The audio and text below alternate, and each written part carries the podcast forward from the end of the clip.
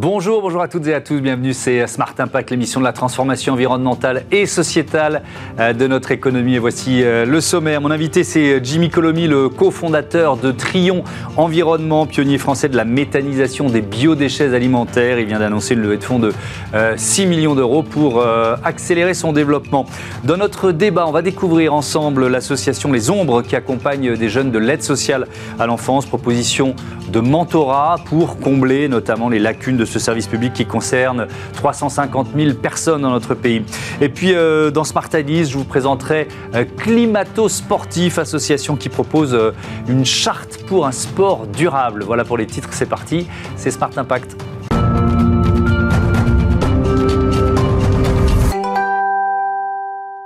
L'invité de Smart Impact, c'est euh, Jimmy Colomiès. Bonjour. Bonjour. Bienvenue. Vous êtes le cofondateur de Trion Environnement, créé 2015 avec Sébastien Gacugnol. Est-ce que vous étiez un peu pionnier à l'époque, les biodéchets, euh, euh, la méthanisation des biodéchets? Je ne suis pas sûr qu'on en parlait énormément en 2015. Oui, plutôt, effectivement. En fait, la réglementation est plutôt arrivée en 2016 avec mhm. un premier seuil réglementaire qui vise à générer, enfin, rendre obligatoire le tri sélectif des biodéchets en vue de leur valorisation à 120 tonnes par an. Donc c'était vraiment les très gros producteurs mmh. qui est venu euh, réduire en fait au fur et à mesure des années à 80, 40, 20, 10 en 2016. Et en fait, aujourd'hui à peine, euh, on va généraliser justement cette obligation à des plus petits acteurs jusqu'aux particuliers. Et à nous, depuis le 1er janvier, on est, on est, censé, et je le dis d'ailleurs, on en parlera, tous euh, trier ces biodéchets. Donc c'était novateur à l'époque. C'est ça, il y a plus de 8 ans, peu de gens s'y intéressaient encore, la réglementation venait à peine de sortir, était encore à compléter. Mmh.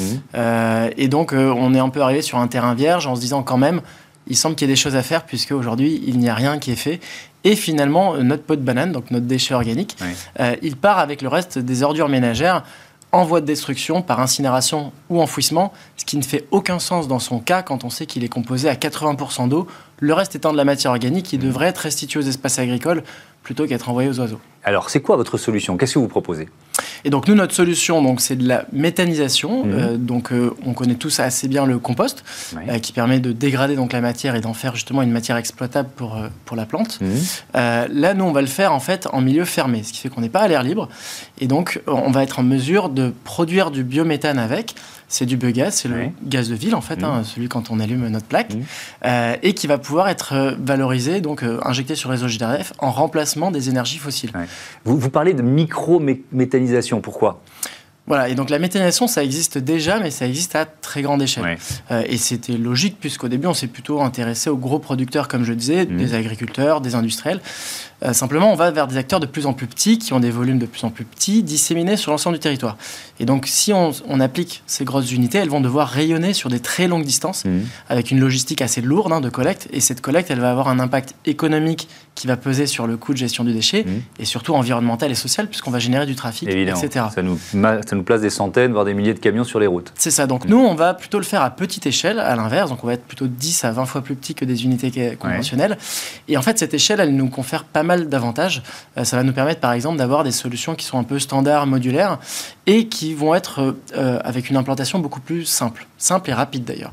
Unité habituelle, c'est 4 à 8 ans euh, de projet. Mhm. Pas mal de, projets, malheureusement, on, on, subit des recours, puisque les gens veulent bien faire de l'environnement, mais si c'est pas trop près de chez eux, ou du mmh. moins s'il n'y a pas une perception de risque et de nuisance trop élevée.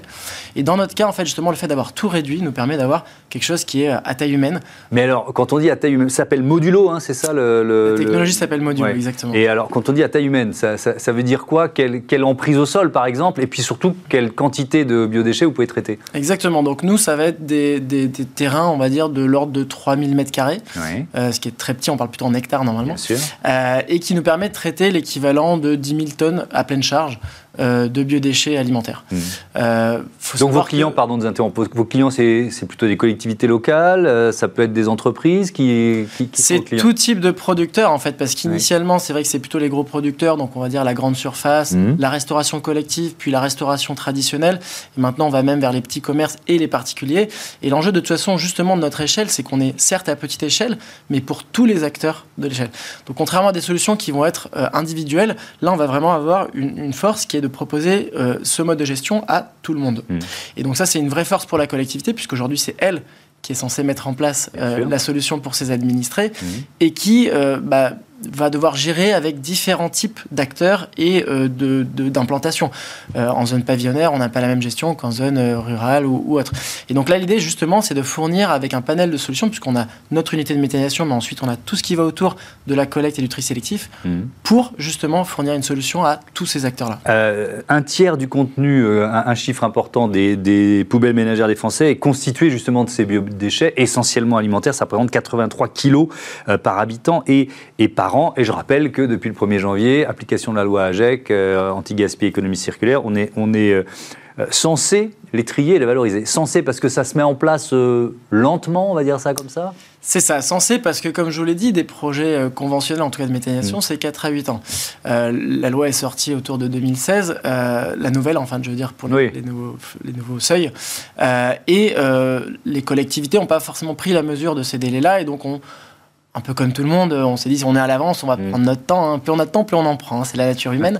euh, donc on a un peu attendu le dernier moment et aujourd'hui on se retrouve par contre au pied du mur puisqu'on se rend compte qu'il y a une réglementation euh, qui est en place, mais que les solutions elles sont pas atteignables si facilement. Mm. Et donc c'est là où justement nous on vient avec une solution qui va être intéressante pour eux. C'est que déjà on arrive avec une solution qui est clé en main on va nous pouvoir leur proposer l'intégralité des prestations depuis le développement du projet, la réalisation, l'exploitation. Mm et jusqu'à la collecte si elle le souhaite ou si euh, les acteurs en place ne sont pas encore euh, forcément avancés sur le sujet. Mmh. Donc nous, on est capable d'arriver avec quelque chose clé en main et finalement la seule chose qu'on va euh, attendre de la collectivité, c'est effectivement qu'elle fasse cet effort de, de, pousser le tri sélectif auprès de ces acteurs et à la rigueur qu'elle nous aide en nous identifiant par exemple un foncier, un terrain d'implantation en fait, puisqu'aujourd'hui c'est le sujet en fait la, brique de départ, on va dire, pour lancer un projet mmh.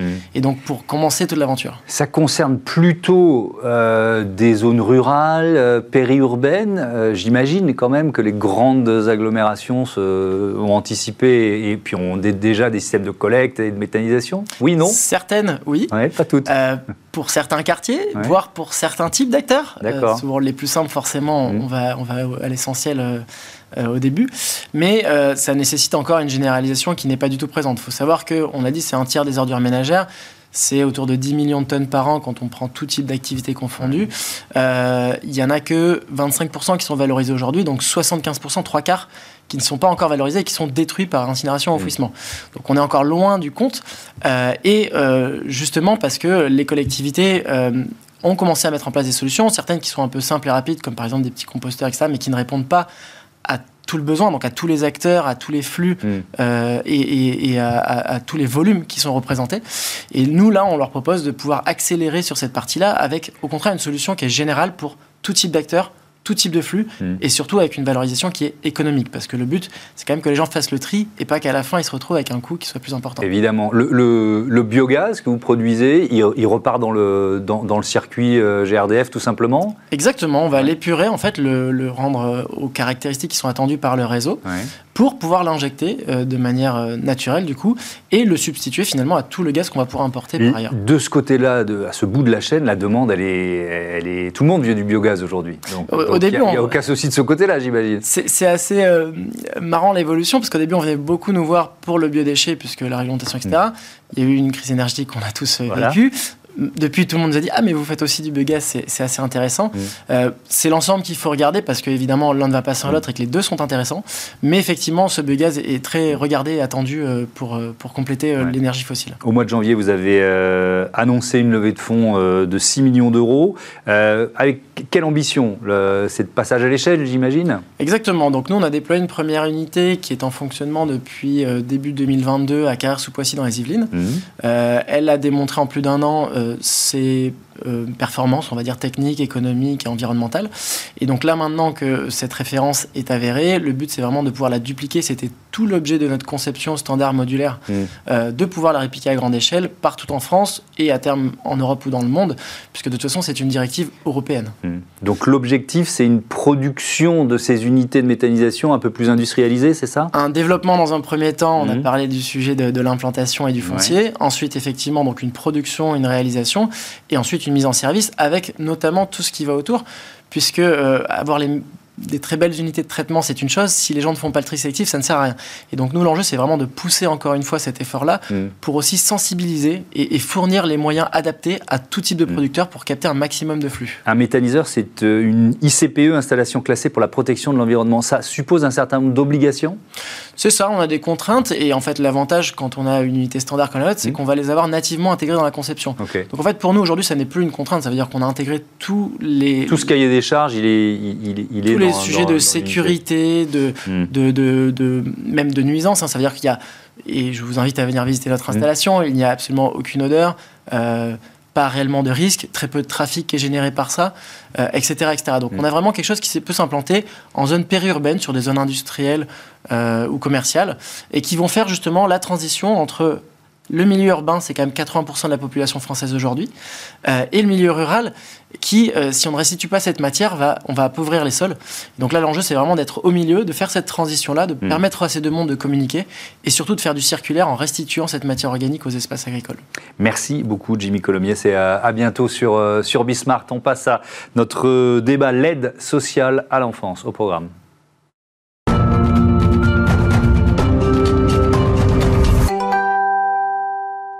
Le débat de ce Smart Impact porte sur l'aide sociale à l'enfance euh, avec Gabriel Marvier. Bonjour, bienvenue. Bonjour Thomas. Membre fondateur de l'association Les Ombres et Benjamin Chanceau. Bonjour et bienvenue. Vous êtes mentor au sein de, cette association. Les Ombres, vous l'avez créé en 2021 avec votre frère Antoine et avec Louis Poinsignon. Racontez-moi pourquoi. C'est quoi Les Ombres? Alors, euh, Les Ombres, tout d'abord, c'est une une association loi 1901 qui vient pour euh, accompagner les jeunes de, les jeunes de l'aide sociale à l'enfance mhm. sur trois volets qui sont l'insertion académique, l'insertion professionnelle et la lutte contre l'électronisme. Et ensuite, l'histoire des ombres, c'est une histoire avant tout personnelle. Je dirais que c'est une volonté depuis l'enfance d'entreprendre avec mon frère. Mhm. Et puis ensuite, c'est euh, un drame personnel, c'est le décès de l'associé avec lequel mon frère avait créé une société de conseil en orientation. Mhm. Et décès qui nous a interrogés sur comment donner plus de sens au projet qu'il portait et le tourner notamment vers euh, ceux qui en ont le plus besoin, et donc euh, les jeunes de l'aide sociale à l'enfance. Et on va détailler ce qu'est l'aide sociale à l'enfance. Un mot, euh, Benjamin Chanceau, sur votre... Vous êtes mentor, je crois, depuis quasiment la première heure. C'est hein. ça. Peut-être pourquoi cet engagement et puis combien de jeunes vous avez déjà accompagnés depuis que vous êtes mentor pour les ombres? Alors bonjour. Alors effectivement, euh, ça fait depuis le début euh, que je participe euh, à cette association avec, Gabriel, avec Antoine. Moi, j'ai mentoré sur la première année huit jeunes.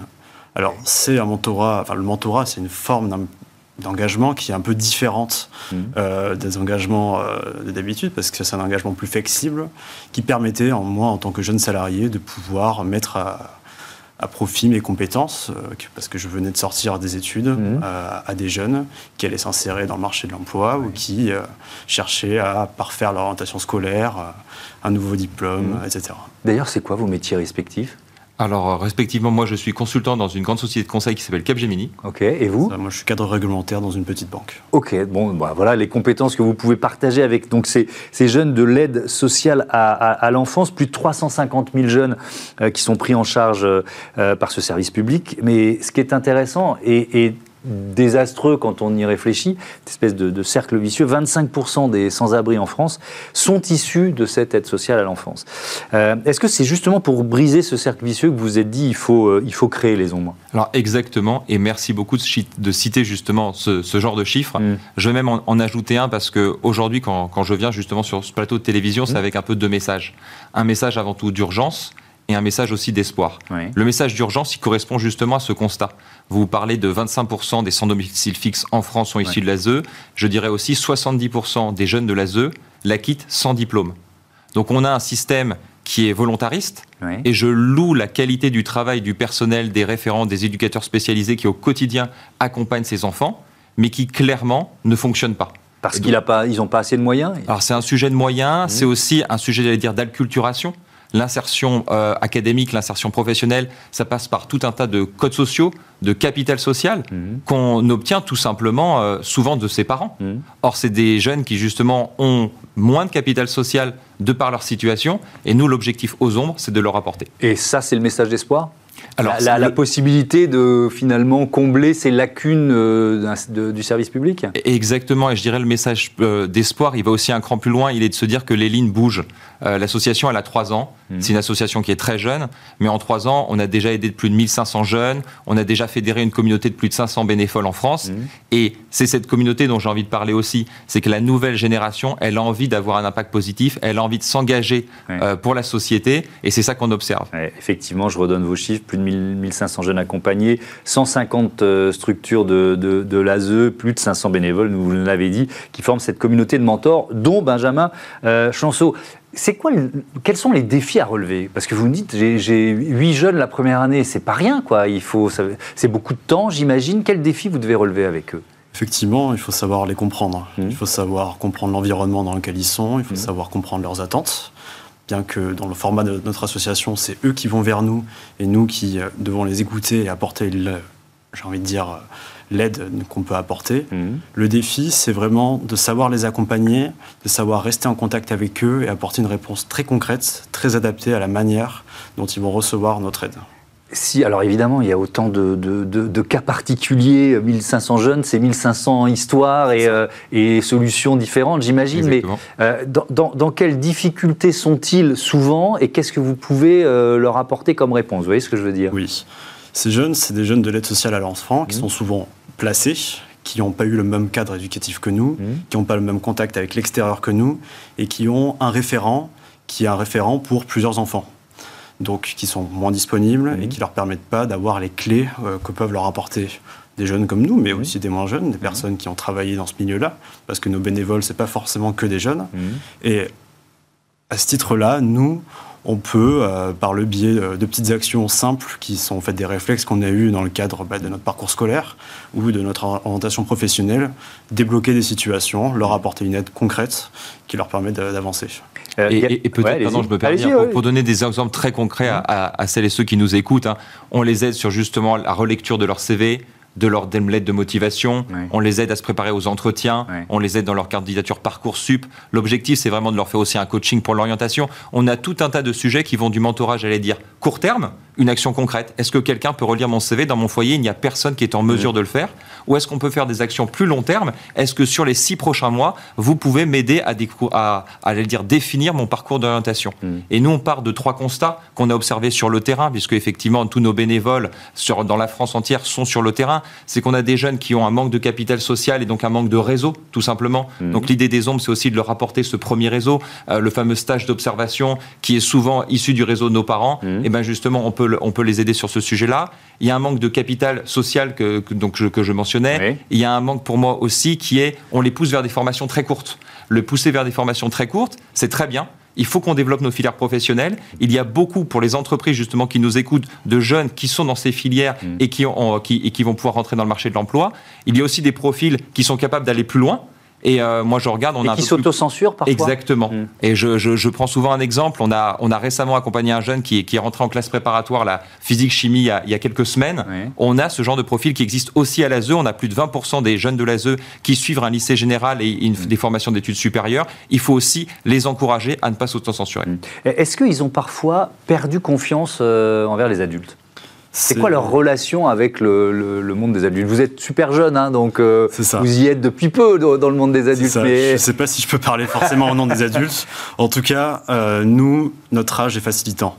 Il est facilitant, et pour ceux qui auraient perdu relation avec le monde des adultes, nous, c'est facilitant. Vous avez quel âge Moi, j'ai 25 euh, ans. Oui, Donc, euh, le monde des adultes, je le connais depuis peu. Mmh. Mais euh, en ayant un contact avec le référent et avec les structures, nous, on peut aussi réussir à faire mmh. passer des messages. À faire passer des messages d'aide, à effectivement leur permettre de ne pas s'autocensurer mmh. et de pouvoir avancer.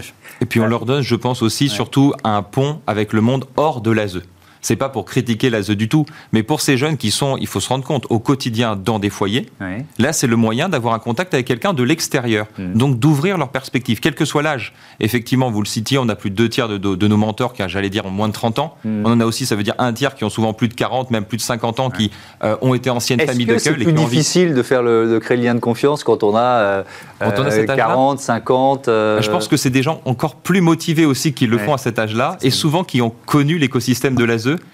et qui du coup ont envie de lui redonner. Hmm. Donc ils vivent en foyer, hein, parce qu'il y a sans doute une bonne partie des téléspectateurs qui ne savent pas ce qu'est l'ASE. Euh, ce sont des jeunes qui, qui, ont, qui sont en rupture euh, avec leur... Euh, soit ils ne connaissent pas leurs parents, soit ils ont été abandonnés, etc. Ils vivent dans des foyers Alors effectivement, l'ASE, c'est tout simplement une compétence du département et issue des lois de décentralisation des années 80, hmm.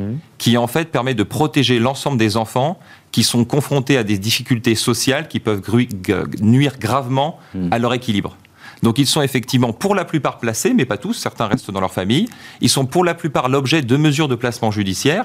Et les structures d'accueil, j'allais dire, elles, diffèrent selon le territoire et les situations. Il existe euh, des maisons d'accueil de jour, des maisons d'accueil sur l'ensemble, on va dire, des, des, semaines et plusieurs mois. On a des jeunes qui sont placés jusqu'à leurs 18 ans. Ce qu'il faut comprendre, c'est que ces jeunes, quelle que soit la structure dans laquelle ils sont placés, l'accompagnement de l'ASE dont ils font l'objet s'arrête à leurs 18 ans. Et qu'il existe depuis peu un système qui s'appelle le contrat jeune majeur, qui leur permet en fait de poursuivre cet accompagnement jusqu'à 21 ans, mais quelle que soit leur situation, un jeune dans l'aide sociale à la France, hmm. il n'est plus accompagné par l'État à 21 ans. Et je me permets de se dire, et j'interroge, j'allais dire, euh, je, nous interroge tous, à 21 ans, est-ce qu'on aurait été capable nous-mêmes de s'insérer dans le monde professionnel facilement? Je pense pas. Je pense que c'est quelque chose qui reste très jeune et c'est pour ça aussi qu'on a besoin d'associations comme la nôtre et comme d'autres mm. pour les accompagner sur le long terme. Benjamin Chanceau, est-ce que parfois vous intervenez en urgence? C'est-à-dire que est-ce qu'il y a des jeunes qui vous appellent un peu perdus euh, ou même confrontés à, un coup dur dans leur vie? Alors ça, c'est l'avantage du mentorat, c'est qu'on a une relation à distance avec le jeune. Mm. On a les numéros de téléphone et eux, on leur propose de pouvoir nous appeler mm. dans des situations. Les situations d'urgence, elles sont très concrètes. Un jeune euh, pense avoir un stage, il le perd au dernier moment. Mhm. Nous, on peut agir. Un jeune a un besoin matériel qu'on est capable de remplir. Par, exemple, un ordinateur pour pouvoir postuler à des annonces, des choses comme ça. Nous, on peut leur apporter une réponse. Donc oui, on est capable, avec notre forme de bénévolat, seulement le mentorat, de pouvoir répondre à des questions d'urgence. Dernière question, il nous reste une minute trente. 2022, la fondation euh, Break Poverty a, mené une étude de six mois pour euh, évaluer les résultats du mentorat, justement pour ces jeunes de, de l'ASE. Euh, quel, quel, quel résultat? Ça, ça marche le mentorat? Alors le mentorat, ça marche. On peut effectivement utiliser aussi les, les résultats de plusieurs études du collectif mentorat qui regroupe mm. toutes les associations en France qui ont un impact et qui agissent en faveur du mentorat et qui le montrent. Le mentorat, c'est une relation gagnant-gagnant. Mm. Ensuite, si vous me permettez, je me permettrai sur la dernière minute de donner aussi un message. On est sur Bismart, on est sur une, la chaîne, mm. j'allais dire, de référence du monde des entreprises. Donc mon message, il est avant tout pour les entreprises. Euh, le monde des entreprises, c'est un des chaînons manquants, entre guillemets, actuellement dans notre engagement envers la sociale.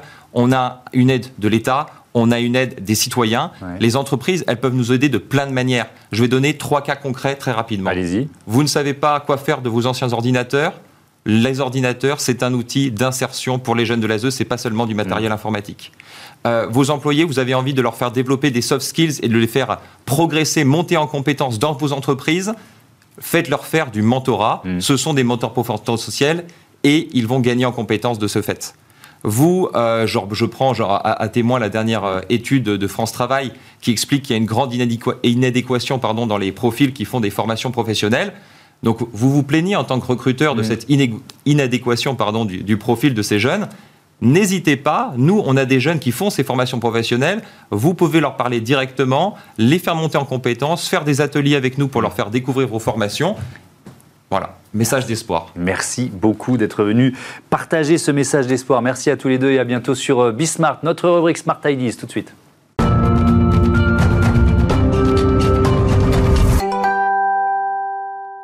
Smart Ideas avec euh, Mathéo Gabon, bonjour. Bonjour. Bienvenue, vous êtes le cofondateur de Climato Sportif. C'est une association euh, lancée, créée l'an dernier avec Amélie Claire et Younes euh, Nézar. Et avec quelle idée? C'est quoi Climato Sportif? Eh bien, l'idée, c'est tout simplement d'utiliser le sport comme cheval de Troie pour parler de sujets à la fois sociétaux et environnementaux. Mmh. Euh, on était en colocation et en fait est arrivé un jour euh, une manchette que l'on a portée lors de nos compétitions. Donc c'est une manchette aux couleurs des bandes du réchauffement climatique.